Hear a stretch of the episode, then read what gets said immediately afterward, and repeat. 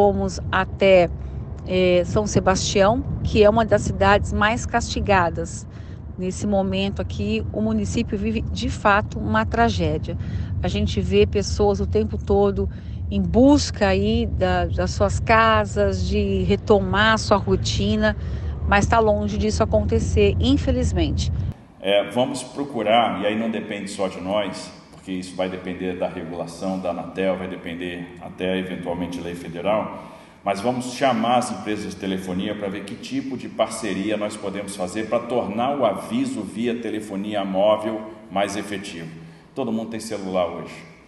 O celular está altamente democratizado, a telefonia móvel está democratizada, mas o sistema, o sistema de alarme via celular ainda não está funcionando. Por lei federal, as telefônicas têm obrigação de fornecer o alerta, mas a lei não estabelece como. Da redação do Jornal Zenorte, eu sou Adriano Castor e nesse episódio do podcast de hoje vamos falar a respeito de um balanço das ações que ocorreram no governo do estado de São Paulo no litoral norte, todo o trabalho que está sendo executado pelo governo do estado, também a participação da nossa região com as doações que partiram da cidade de Sorocaba e também da deputada federal Simone Marqueto que acompanhou em loco os trabalhos da Defesa Civil do estado de São Paulo. Hoje é segunda-feira, dia 27 de fevereiro de 2023.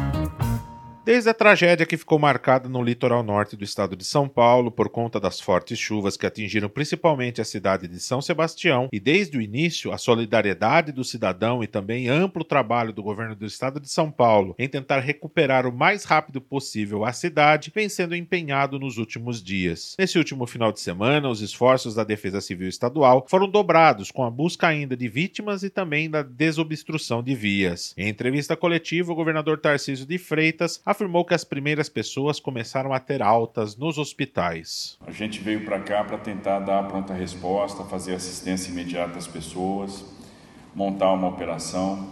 Tem uma operação de grande porte agora em andamento.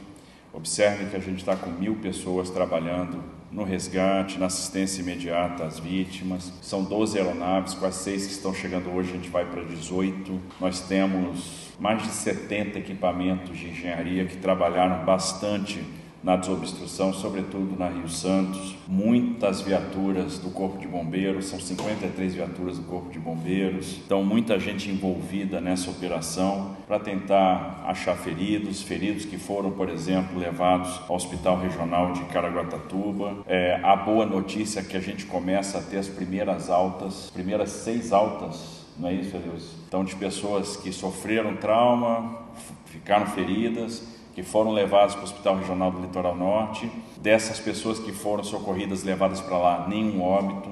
E os seis primeiros já estão agora é, recebendo alta. Né? O hospital lá, Regional do Litoral Norte, está fazendo um trabalho maravilhoso e essas pessoas então já estão começando a ser liberadas. Quatro foram transferidas para o Hospital Regional de São José dos Campos. Né? Basicamente, é, uma grávida, né? duas grávidas e duas crianças. 1.730 desalojados, 1.799 desabrigados, 38 desaparecidos. Atualmente a gente está trabalhando em cinco frentes é, de busca, duas em Juqueí, três na Barra do Saí né? Então tivemos, como a gente falou, esses seis autos, essas quatro é, pessoas transferidas para São José dos Campos. Com toda a sensibilidade no estado de São Paulo, as colaborações do povo começaram a ser encaminhadas para a cidade de São Sebastião. A Prefeitura de Sorocaba, através do Fundo Social Solidariedade, enviaram mais de 20 toneladas de doações para a Defesa Civil do estado de São Paulo, como disse o prefeito Rodrigo Manga em uma live no Jornal Zenorte, quando o caminhão estava sendo carregado na última semana. 50, é, um pouco mais de 50 colchões colchões, roupas, é, produtos de higiene, ração, fraldas, tudo sendo encaminhado para essas famílias. E essas doações são doações exclusivas, exclusivas é, para a população de São Sebastião do Litoral Norte. Não, não estão sendo, estamos mexendo nas, naquelas famílias que são assistidas aqui na cidade do Sorocaba. Então, a população, a Sorocaba sofreu como estado todo com a chuva, mas graças a Deus não tivemos nenhuma morte, apenas um caso de uma árvore que caiu sem morte. Hoje ele teve alta da UTI e já voltou para o quarto, graças a Deus. Mas lá foram mais de 50, aproximadamente, né, 50 vítimas fatais até agora, bairros totalmente destruídos, pessoas estão vendendo água lá, um litro de água, nós estamos vendendo 5 mil a 90 reais, vendendo um, litro de água. Então foi um trabalho com informação, que a população atendeu esse chamado de uma maneira rápida, somando a força com o governo do estado, com o governo federal e esses guerreiros aqui ó, da Cooperezo, todo o Fundo Social, todos que nos ajudam a fazer esse trabalho. E eles que estiveram aqui, inclusive socorrendo as famílias aqui na cidade de Sorocaba, eles estão sempre envolvidos nas causas sociais agora essa carreta aí que vai completar com o resto dos, dos, alimentos para a população. Já no primeiro dia que aconteceu as tragédias, eu liguei para o governador e falei, governador, como que nós podemos ajudar? Ele falou, mano, o cenário aqui é de guerra, de desastre. Ele falou, ore por nós, veja o que você arrecada de, de mantimentos e manda para cá. É, então ele, ele, está lá. Ele, hoje ele tem uma reunião com o secretariado lá no, no, São Sebastião. Todos os secretários foram convocados para estar lá em para estar lá em São Sebastião, para que pudesse dar essa atenção para aquelas famílias. É, e nós estamos aqui somando, fazendo a nossa parte. A prefeitura de Sorocaba fazendo a sua parte e agradecer. É, não é a prefeitura, é o povo sorocabano Imagine, Castor, em 48 horas arrecadar 20 toneladas de alimento, em 48 horas arrecadar mais de 5 mil litros de água, 50 colchões, é, arrecadar ração para os animais, fraldas para as crianças, para os idosos, roupas, tudo separadinho, bonitinho. Então, eu só tenho que agradecer a Deus por ter a oportunidade de cuidar de uma cidade tão linda e de um povo tão maravilhoso como nós. A deputada federal Simone Marqueto também fez arrecadações com a região metropolitana e também na cidade de Tapetininga e foi entregar em loco mais de 10 toneladas de produtos que foram arrecadados. Jornalista de formação, de carreira e também de coração, a deputada relatou o que viu na cidade de São Sebastião. Que nós saímos de Tapetininga trazendo aí donativos, mais de 10 toneladas entre alimentos, roupas, produtos de higiene, também de limpeza, água. E graças a Deus conseguimos aí com a nossa cidade, com a nossa região, essa mobilização para atender ao litoral paulista. O nosso destino, saímos às duas horas da manhã, 2h25 de Itapetininga, fomos até é, São Sebastião, que é uma das cidades mais castigadas Nesse momento aqui, o município vive de fato uma tragédia. A gente vê pessoas o tempo todo em busca aí da, das suas casas, de retomar sua rotina, mas está longe disso acontecer, infelizmente. É muita lama, é muito barro, ainda não secou né, toda a lama. A gente vê pontos de alagamento na estrada ainda, também na cidade. Um dos bairros do município de São Lourenço mais atingido é a Vila Sa Sai. Nessa vila, infelizmente, é onde está sendo aí resgatado corpos, né? Pessoas sem vida, na grande maioria. Muitas pessoas passam mal, ficam nas suas casas, estão recebendo atendimento médico também de uma ONG que se colocou à disposição, o Instituto Verde se colocou aí para atender. O governo do estado enviou poupa-tempo, serviço de PROCON, serviços da Polícia Militar, da Polícia Civil, Corpo de Bombeiros, a Defesa Civil. Eh, nós tivemos, depois dessa visita à Vila Sai, com o governador Tarcísio, né, que está com todo o secretariado. Quero aqui ressaltar essa, essa governança, essa agilidade, essa coordenação junto também às equipes do governo federal, do Exército, que estão aqui todos em prontidão para primeiro amenizar né, as perdas, atender as famílias e já pensar numa reconstrução. Não será fácil, mas a gente percebe incansavelmente o trabalho do governo federal e também do governo do estado de São Paulo por meio do nosso governador. Nós tivemos com o secretário Estadual de Segurança Pública, né, o DERIT, que é de Sorocaba, também uma pessoa que está à frente aqui dos trabalhos, atuando, ficando o tempo todo aqui. E, e a gente vê o entrosamento entre as equipes, um trabalho árduo, mas que está sendo bem organizado, bem coordenado. Isso faz toda a diferença. Então a gente parabeniza o governo do estado em nome do secretário Derrite, né? Parabenizo aí todo o secretariado. E a gente fez as entregas de doações, participamos desse momento de integração das equipes para traçar diariamente é, os planos de trabalho, junto ao prefeito também, Felipe. E a gente agora volta com a missão de incansavelmente trabalhar para que essa reestruturação, reorganização das emendas parlamentares cheguem aqui os 4 milhões a essas cidades que estão necessitando de recursos. Eu conversei com o governador sobre isso, ele disse que será muito bem-vindo, agradecendo a bancada paulista dos deputados federais, o qual eh, eu tenho a alegria de ser a vice-coordenadora, junto ao nosso coordenador Antônio Carlos Rodrigues, e nós vamos trabalhar incansavelmente para que tudo dê certo. Também quero ressaltar, viu, Fernando e Ângela, eh, nós tivemos um trabalho em conjunto aqui também de campanha é, trazendo os donativos com o deputado Bruno Ganem, uma preocupação dele também com os cachorros, né, com os animais que também passaram por esse momento aí de perder né, os seus donos, estão perdidos aqui, então estão sendo acolhidos.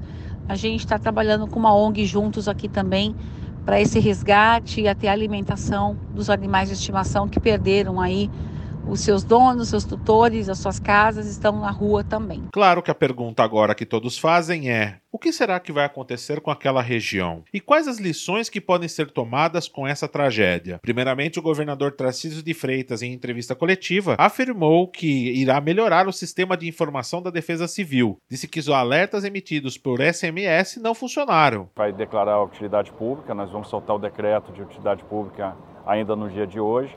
A partir daí, é, vai ter a, a, indenização, que é o que a legislação fala, e indenizando a gente entra na área para iniciar o trabalho. Acho que nós não vamos ter dificuldade. O que, que a gente está fazendo? É, a gente está dizendo que nós temos que fazer dessa experiência um case de sucesso. Então, estamos procurando todas as áreas é, que nós temos disponíveis na região para construção de moradia em local seguro. A gente identificou uma área aqui no centro de São Sebastião, é, de 9.500 metros quadrados, temos uma área em Maresias de 12 mil metros quadrados e uma área lá na própria é, Barra do Saí de 20 mil metros quadrados. As duas áreas aqui de São Sebastião e de Maresias são da Prefeitura e isso vai ser transferido para a CDHU para que a gente possa conduzir o processo é, habitacional. E a área lá de, de Barra do Saí é uma área que tem proprietários, então a gente declara utilidade pública e faz a desapropriação, temos recursos, isso vai ser super rápido para iniciar imediatamente o trabalho. Essa é quase 20 mil, 20, em torno de 20 mil metros quadrados, a informação que eu tenho. O que a gente vai fazer? Nós vamos é, fazer uma parceria com a iniciativa privada. A iniciativa privada vai financiar para a gente o que a gente chama de vila de passagem, que vai ser um pulmão habitacional. É, ela vai nos ajudar nesse movimento de retirada de pessoas em área de risco, porque é uma, é, é, são algumas casas que vão ficar permanentemente e vão servir a várias famílias. Então a gente começa a construir as casas com a CDHU, então o governo do estado vai fazer essa provisão. A gente tira a pessoa da área de risco e coloca na vila de passagem, termina a construção da, da, das moradias definitivas, conduz as pessoas para a moradia definitiva. Aí eu pego outro grupo de pessoas e coloco na vila de passagem e vou fazendo esse fluxo né, de maneira que a gente possa atender o maior número de pessoas possível. E nesse momento a ideia é a gente aproveitar a capacidade hoteleira que está disponível, o governo vai entrar comprando essa capacidade, para tirar pessoas de abrigo, manter nessas, nessas pousadas, nas colônias de férias, nos hotéis que nós temos disponíveis, até a gente conseguir ter a vila de passagem pronta, que a gente vai construir de forma modular para ser também uma construção rápida e, na sequência, a gente poder restabelecer a normalidade. A gente quer, por exemplo, é, tirar o mais rápido possível as pessoas dos abrigos nas escolas, porque a intenção do governo do Estado é, voltar às aulas, pelo menos nas sete escolas de São Sebastião, no dia 6 de março. O governador Tarcísio de Freitas também falou sobre uma área na cidade de São Sebastião que poderá ser utilizada para a construção de casas populares. Porém, essa iniciativa será feita juntamente em parceria público-privada. O que, que a gente pretende fazer no quesito defesa civil? Primeiro, é a substituição de radares antigos por radares modernos. Então, a gente já tem a, a, um centro de previsão na, da Defesa Civil de São Paulo, que tem funcionado a contento, mas a gente pode melhorar a acurácia do sistema, a acurácia dos modelos. O governo do Estado de São Paulo tem meteorologista, tem analistas de dados, tem um centro que vem funcionando. É, nós temos radares operados pela Unesp, que são da década de 70. É, os radares, de modo geral, são antigos aqui no Brasil e a gente vai procurar então substituir por radares aí de última geração. Outra coisa, a gente vai procurar trazer mais radares para o litoral, porque nós temos de maneira geral os radares é, colocados no Planalto e aí você tem alguma dificuldade de observar ou, ou, de prever alguns fenômenos climáticos, alguns fenômenos extremos, tem alguma dificuldade quando você tem é, situações de baixa pressão.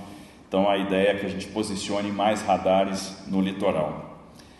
É, vamos procurar, e aí não depende só de nós, porque isso vai depender da regulação da Anatel, vai depender até eventualmente lei federal mas vamos chamar as empresas de telefonia para ver que tipo de parceria nós podemos fazer para tornar o aviso via telefonia móvel mais efetivo. Todo mundo tem celular hoje. O celular está altamente democratizado, a telefonia móvel está democratizada, mas o sistema, o sistema de alarme via celular ainda não está funcionando. Por lei federal, as telefônicas têm obrigação de fornecer o alerta, mas a lei não estabelece como. Então foram disparados 2 milhões e 600 mil alertas antes da chuva que nós tivemos agora via SMS. E a gente viu que isso eventualmente não tem a maior efetividade. Né? Aqui para o litoral, mais de 30 mil pessoas receberam SMS de alerta. Então a gente precisa ter uma maneira mais efetiva e a ideia é que a gente utilize um sistema de broadcasting, vamos ver como é que isso pode ser operacionalizado. É, além disso, vamos instalar o sistema de sirenes, né, que já existe em alguns outros estados, e não adianta instalar o sistema de sirenes se não tiver capacitação, se não tiver treinamento. A gente vai ter que treinar as pessoas, porque disparou a sirene, a pessoa tem que saber para onde ir, tem que saber para qual é o ponto de apoio, tem que saber, tem que ter confiança que a, o suprimento vai chegar naquele ponto de apoio, que o patrimônio dele vai estar protegido, porque a questão humana que é muito importante. A pessoa só tem aquele patrimônio, não tem mais nada, ela tem dificuldade de sair daquela casa. Aquela casa é tudo que ela tem, é o que ela conseguiu com sacrifício. Então ela tem que ser muito treinada para saber que a gente está preservando a vida dela. E um veículo para a gente treinar, para a gente mudar o comportamento da sociedade é a criança. A criança ela aprende muito mais rápido e ela consegue levar isso para dentro de casa. Então nós vamos incluir uma disciplina nas escolas aqui de São Paulo relacionada à defesa civil e primeiros socorros, para que as crianças levem esse cuidado. Quantas escolas nós temos em áreas de risco? E que são filhos de pais que moram em áreas de risco. Então, é, trazer isso para dentro da sala de aula é uma experiência interessante, isso pode mudar comportamento lá para frente. Então, a gente vai fazer essa incorporação no currículo das escolas e vamos operacionalizar isso com a Secretaria de Educação. O Jornal Zenorte vai continuar acompanhando todas as atualizações, todas as ações do governo estadual e da Defesa Civil Estadual e você pode continuar acompanhando todas essas informações através do site do Jornal Zenorte, o jornalzenorte.com.br. Esse foi mais um podcast do Jornal Zenorte, trazendo para você as últimas notícias de Sorocaba e região. E nós voltamos amanhã com muito mais notícias, porque se está ao vivo, impresso ou online, Tá no Zenorte.